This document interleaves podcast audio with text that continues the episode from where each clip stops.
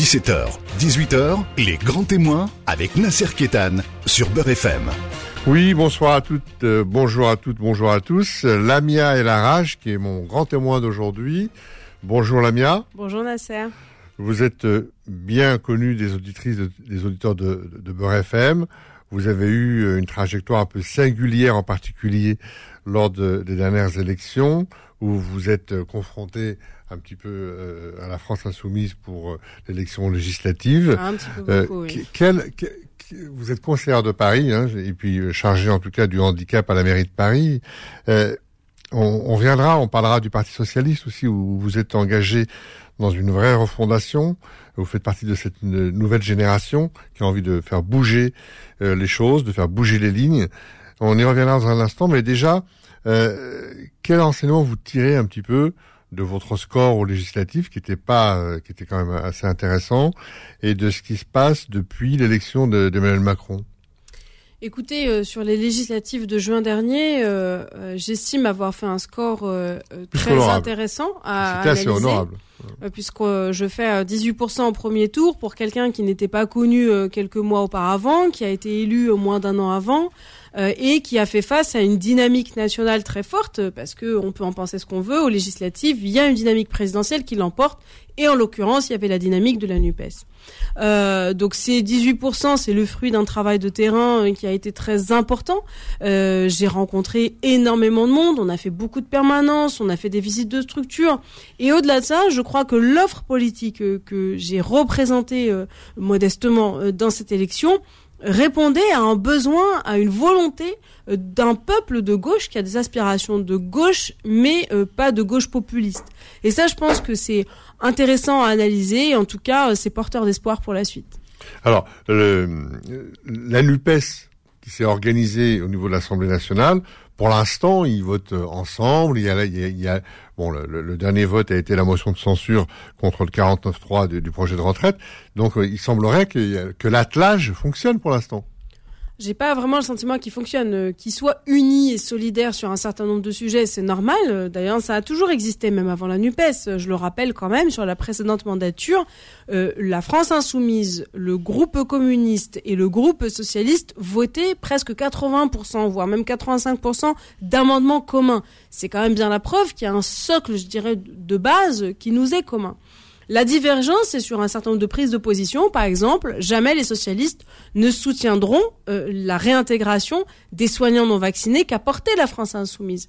Euh, euh, au moment où il y a eu la niche parlementaire de la France insoumise qui a fait le choix de retirer un texte qui aurait pu tous nous rassembler à gauche et voire même au centre, à savoir l'augmentation du SMIC pour le porter à 1600 euros, ils font le choix de retirer ce texte pour porter un texte sur la corrida et un texte sur la réintégration des soignants non vaccinés qui concerne moins de 0,6% des infirmiers et moins de 0,1% des médecins. J'appelle ça du populisme. Et nous, gauche socialiste, nous ne pouvons pas accepter cela. Donc c'est ce genre de nuance qui nous distingue.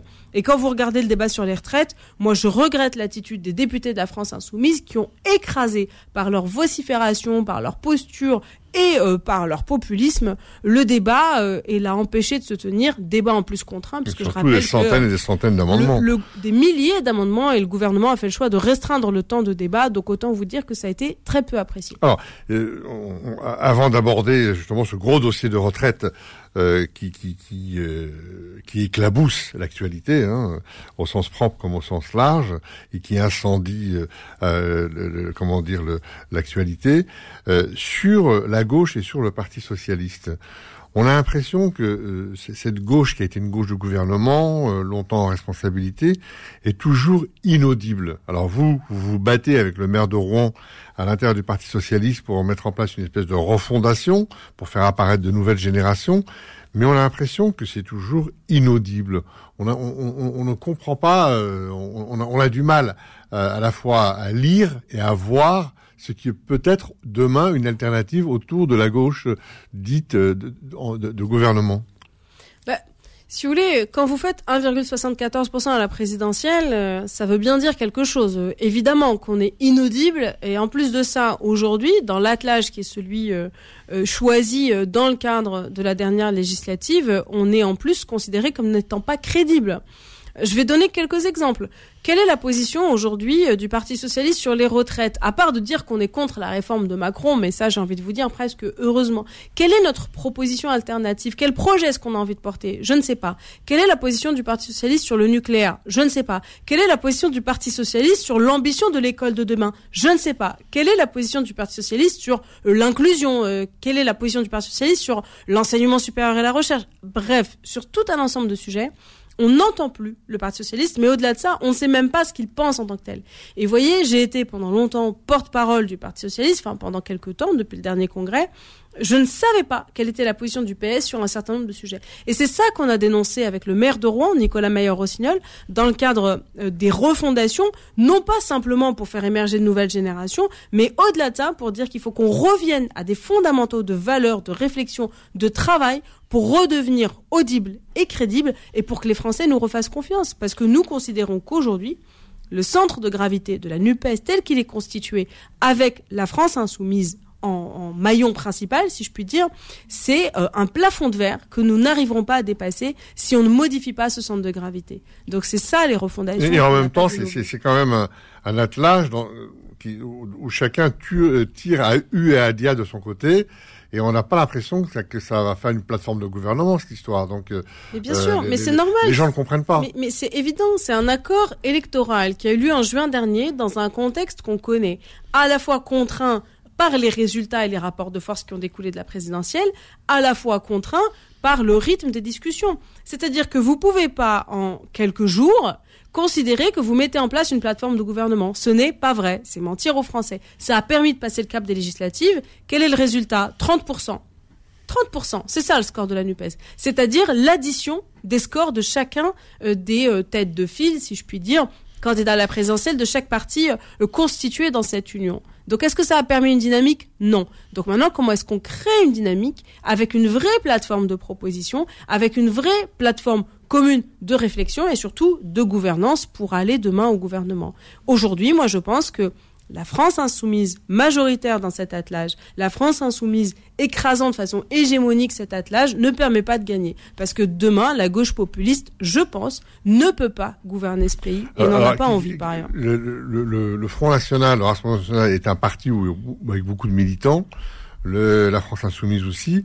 Est-ce qu'au Parti socialiste, euh, les militants arrivent? Ah, ils sont beaucoup partis. Il n'y a, pas beaucoup d'adhésion. Ils sont beaucoup partis. Euh, je saurais pas vous dire euh, à l'échelle nationale. Moi, j'ai pas le sentiment qu'on soit sur une dynamique de dingue. On va se dire les choses concrètement. J'ai beaucoup entendu Olivier Faure et ses proches se targuer euh, euh, d'un afflux massif de militants au PS. Moi, à la fédération de Paris, dont je suis la première fédérale, je ne les vois pas arriver. En revanche, ce que nous essayons de faire à la fédération de Paris, c'est de mettre en place des actions d'adhésion, des campagnes d'adhésion, mais au-delà de ça, de dire aux gens venez débattre avec nous, venez réfléchir avec nous. Vous n'avez pas envie d'adhérer au Parti socialiste, c'est pas grave. Venez nous rejoindre dans des temps démocratiques d'échange, de participation pour nous renforcer. Vous savez, aujourd'hui, il y a plus de gens il y a plus de socialistes à l'extérieur du Parti socialiste qu'à l'intérieur. Et ces gens-là, comment on fait pour leur parler? C'est la démarche que nous avons proposée avec Refondation, que nous allons continuer à porter dans le cadre de Refondation et du Parti socialiste, et notamment à la Fédération de Paris. En tout cas, ça continue à, mijoter et puis il y a des, petits déjeuners un peu dans les coins comme euh, récemment euh, Cazeneuve, Cambadélis, tout ça se, sont réunis pour euh, déjeuner donc on, prépare aussi des, petits euh, des, voilà, des, petites choses mais on, a l'impression que ça continue quoi. Bon, écoutez, moi, je, je, je suis restée au Parti socialiste et je resterai au Parti socialiste parce que c'est ma famille politique et c'est là où j'ai fait le choix de me battre. Et je ne crois pas euh, que ce genre de déjeuner ou de dîner euh, participe euh, à la construction du futur.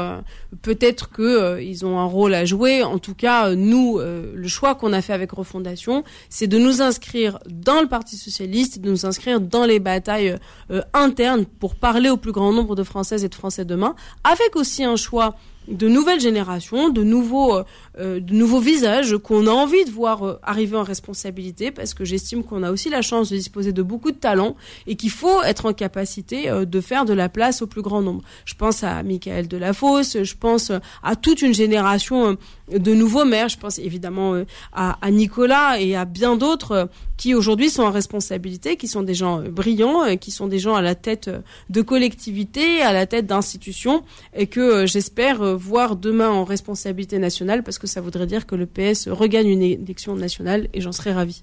À tout de suite. Les grands témoins revient dans un instant. 17h, 18h, les grands témoins avec Nasser Kétan sur Beurre FM.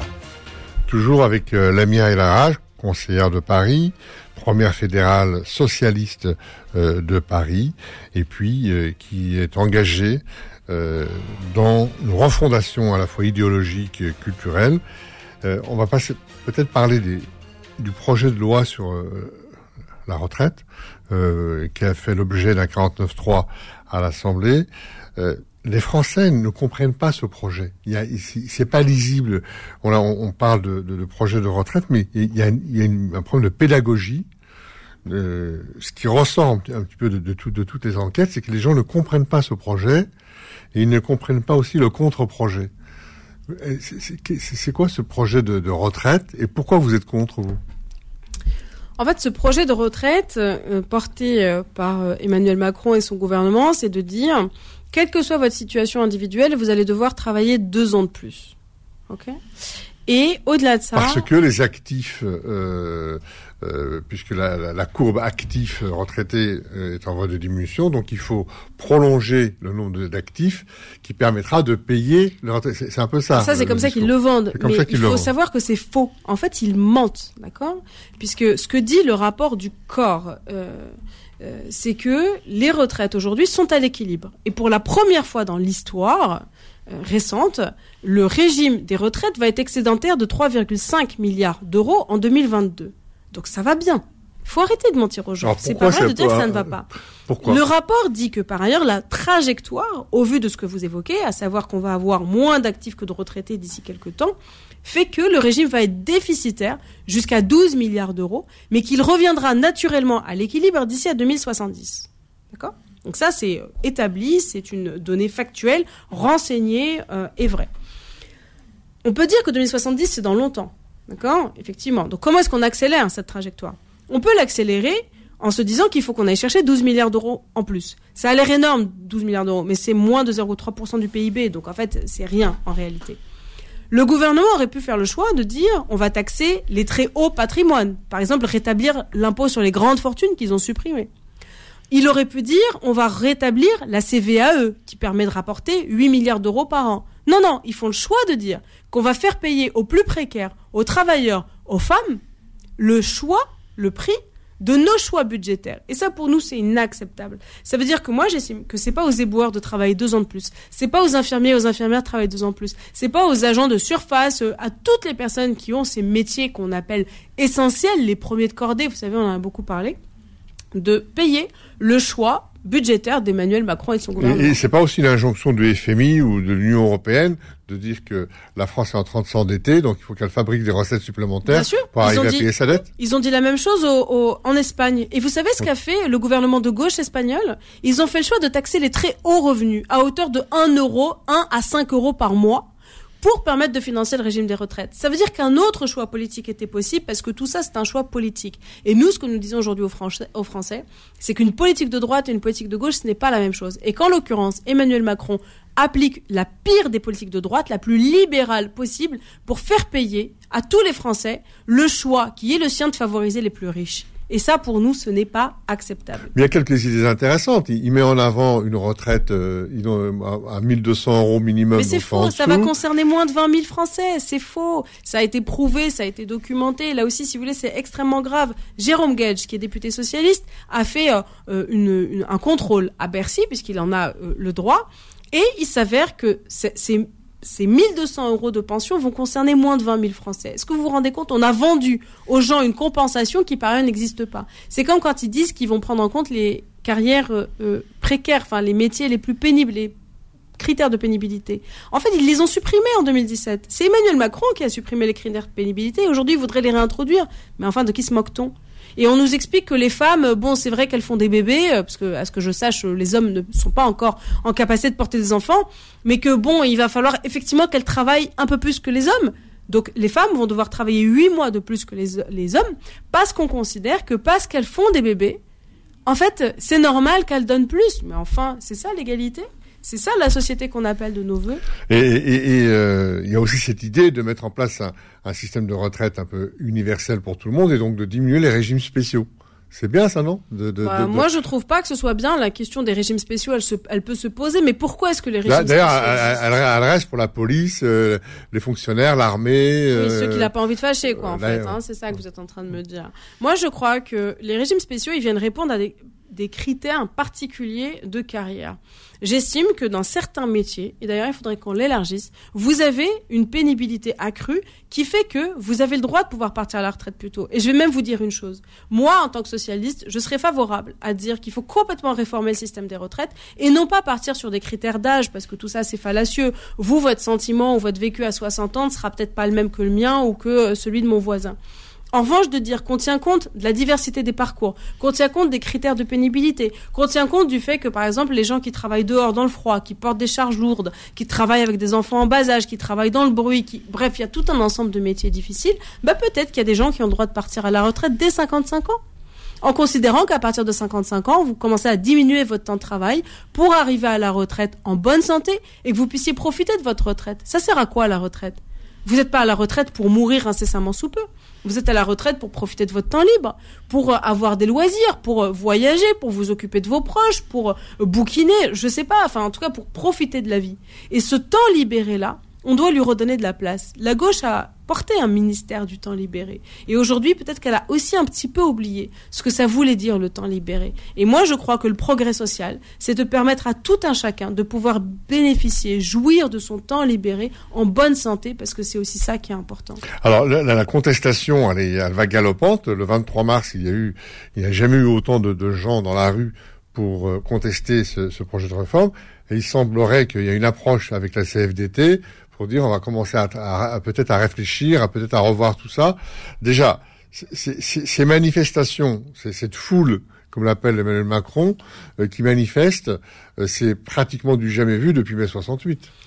C'est pratiquement du jamais vu depuis 1968, mais vous savez, euh, moi j'étais assez surprise d'entendre que le gouvernement était surpris par la mobilisation sociale au lendemain euh, du discours d'Emmanuel Macron qui était totalement ubuesque, c'est-à-dire qu'il fait une déclaration d'un journal de 13 heures en disant qu'il fasse s'adresser aux femmes, parce que c'est vrai que les femmes ne travaillent pas, hein, elles sont à la maison pour faire à manger aux enfants, euh, et qu'il va s'adresser aux provinciaux. Mais déjà, mais quel mépris, quel dédain vis-à-vis de la population.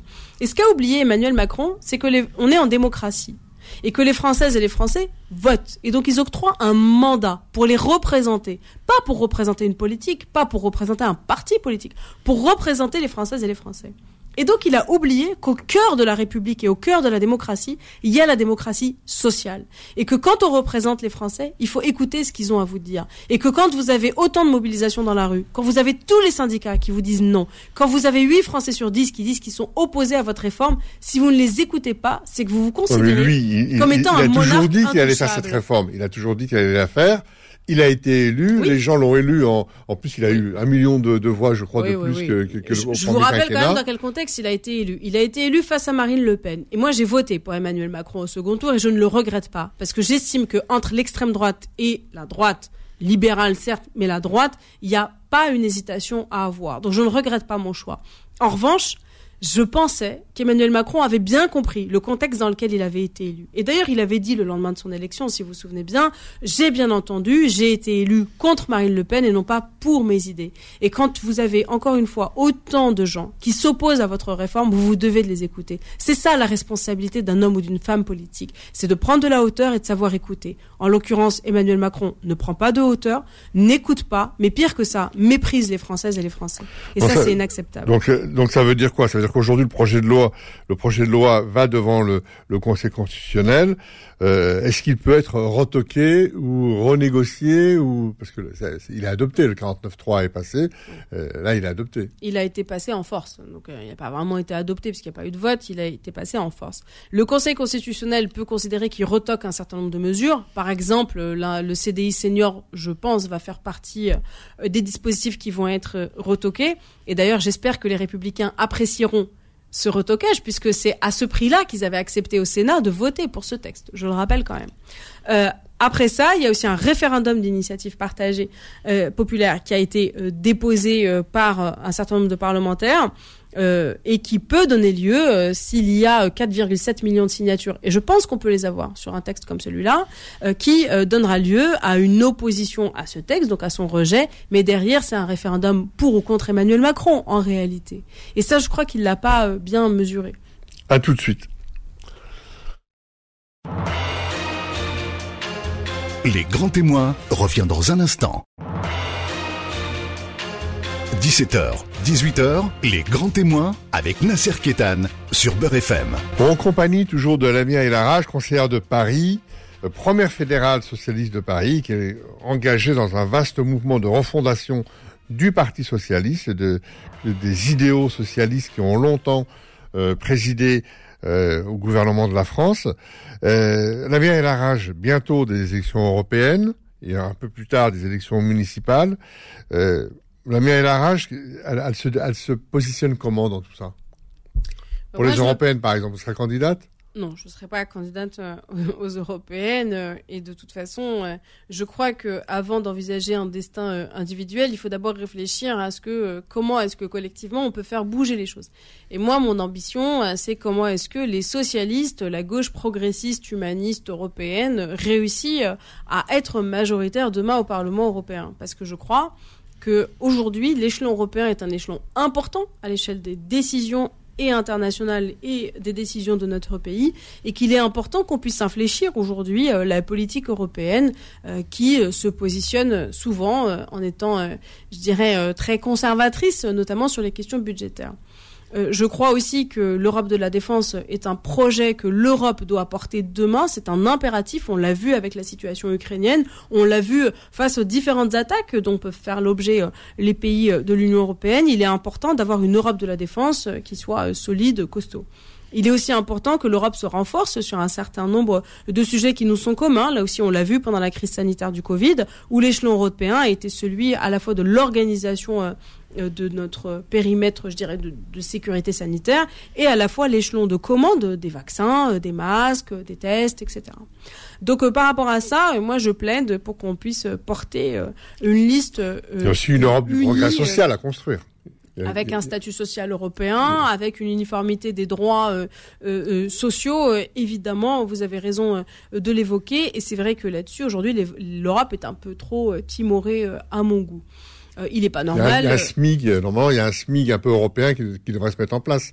Ah, Uniforme, en place euh. uniformiser un peu ça, et puis en même temps les, la protection sociale au niveau européen, qui est, donc ça, n'avance pas beaucoup, ça. Ça avance pas beaucoup parce que les libéraux n'en ont pas grand-chose à faire de la question du progrès social.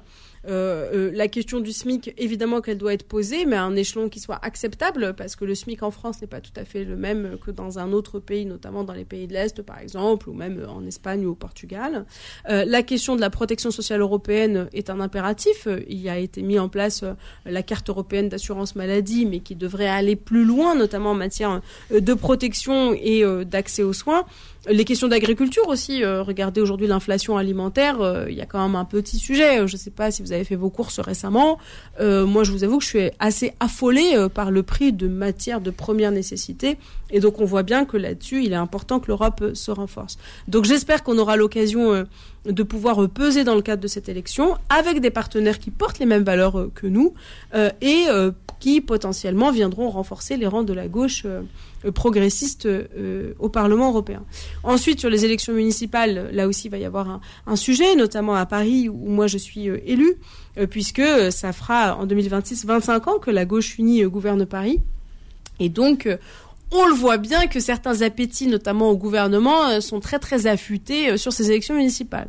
Pour le faire clair, il y a autant de candidats LREM au municipal que vous avez de ministres parisiens au gouvernement, ou en tout cas euh, du ils sont tous candidats à la mairie de Paris. Ils sont tous candidats, ils ont tous un avis sur Paris, ils ont tous un avis sur comment Anne Hidalgo gère Paris. aucun d'entre eux n'a jamais été en responsabilité locale, aucun d'entre eux n'a de visibilité sur ce qu'est la gestion d'une ville comme Paris, mais ils sont tous donneurs de leçons. C'est d'ailleurs à ça qu'on les reconnaît surtout qu'ils ne les appliquent pas à eux-mêmes. Alors, il y a un grand, il y a un grand enjeu, hein, c'est l'écologie. On, vient de, de, passer euh, l'année internationale de l'eau. Hein. L'ONU a attendu 50 ans, presque un demi-siècle, 47 ans exactement, pour célébrer euh, l'eau. Il y a des pénuries d'eau dans le monde entier. Ça touche la France, où il y a des régions comme le Var, on, on interdit maintenant euh, tout nouvel arrivant dans certains villages pour pas acheter des maisons, etc. parce qu'il n'y a pas d'eau. Euh, les, piscines, arroser les, arroser les, les, les techniques d'arrosage, etc. Donc il y a, y a, un vrai problème de pénurie d'eau l'eau euh, à Paris vient d'augmenter, hein, euh, l'eau froide vient d'augmenter de, de 7%, euh, l'eau chaude, enfin on a, on a un vrai problème écologique sur le, reboisement, sur l'économie circulaire. ça, ça, commence à toucher le portefeuille, la vie quotidienne des Français. Est-ce que, à la fois au niveau local à Paris ou au niveau européen, est-ce que il faut vraiment euh, mettre le turbo et passer à la vitesse au-dessus. Qu'est-ce qu'il faut faire sur, Il y a plusieurs sujets en fait. Si vous voulez, dans l'échelle d'une ville comme Paris, vous avez raison, la transition écologique euh, est un fondement, euh, mais qu'on porte depuis longtemps. D'ailleurs, je vous rappelle quand même qu'Anne Hidalgo s'est beaucoup fait taper dessus, a été très décriée du fait de sa politique très ambitieuse en matière écologique, la réduction de la place de la voiture, la piétonisation, la fermeture des berges de Seine, la végétalisation le fait de dire que, euh, par ailleurs, euh, la remise en régie publique euh, de l'eau que vous évoquez, puisque je vous rappelle qu'il y a à Paris, Haut-de-Paris, qui est un dispositif public, c'est une des eaux de meilleure qualité qui puisse exister. Mais rappelons quand même que l'eau est un bien commun. Et l'eau est un bien commun, malheureusement, de moins en moins commun, puisqu'il y a des problématiques d'accès un peu partout. Donc si nous n'arrivons pas nationalement à accélérer sur la question de la transition écologique, je pense qu'on va vers une très grande catastrophe. Le rapport du GIEC est sorti il n'y a pas longtemps euh, il est très très alarmiste sur le fait que si nous n'agissons pas rapidement, je ne sais pas dans quel monde vont grandir nos enfants ou nos petits-enfants. Déjà dans les cantines euh, scolaires, peut-être euh, diminuer la viande. Je ne sais même pas s'il y a un avenir pour eux demain. Sur les cantines scolaires, pour le coup, à Paris, déjà, je rappelle quand même que Paris est une des seules villes de France à pratiquer la tarification sociale dans les cantines. Le repas le moins cher à Paris est à 13 centimes d'euros. Oui, oui, vous avez bien entendu, 13 centimes d'euros. Et en fonction de vos revenus, vous payez plus ou moins cher. C'est ça la justice sociale qu'on porte à Paris. L'ensemble des produits délivrés à nos enfants sont des produits issus euh, pour à 80% de l'agriculture biologique, qui sont en circuit court, bref, des produits labellisés de très très grande qualité. Et cette exigence-là, elle est extrêmement importante. Et je pense que l'un des enjeux demain pour Paris est comment se nourrir correctement à Paris, en lien avec les territoires, en lien avec les terres agricoles, en lien avec tout un ensemble d'autres régions qui ont des problématiques différentes des nôtres, mais avec lesquelles nous avons des liens à établir. La réduction euh, de la viande dans les cantines euh, parisiennes est déjà à l'œuvre, puisqu'il y a un menu euh, végétarien porté par semaine, et qu'au-delà de ça, il faut développer l'alternative, l'alternative végétarienne qui soit quasi systématique. Mais attention, il n'y a pas que ça, parce que euh, proposer des options végétariennes, c'est bien, mais derrière, il faut sensibiliser les familles au fait de dire manger moins de viande, mais au-delà de ça, manger correctement, manger plus équilibré, euh, les accompagner euh, dans leurs achats, dans leur façon d'acheter les choses. Ça aussi, c'est un enjeu de demain de comment est-ce qu'on mange correctement. Paris, c'est aussi une ville phare de la culture, de l'émancipation des individus. Et euh, pour le coup, je crois qu'on a encore des choses, euh, la gauche, à porter euh, à Paris. En tout cas, c'est ce qu'on défendra autour du bilan du programme qui sera porté par les socialistes parisiens en 2026. La MLRH, merci mille fois d'être venu dans les grands témoins. Merci on vous retrouvera tout au long de l'année 2023 et on vous suivra dans, dans, dans, dans, vos, dans vos projets, dans vos objectifs. Merci et à très bientôt. À très vite. Retrouvez les grands témoins tous les dimanches de 17h à 18h et en podcast sur beurrefm.net et l'appli Beurrefm.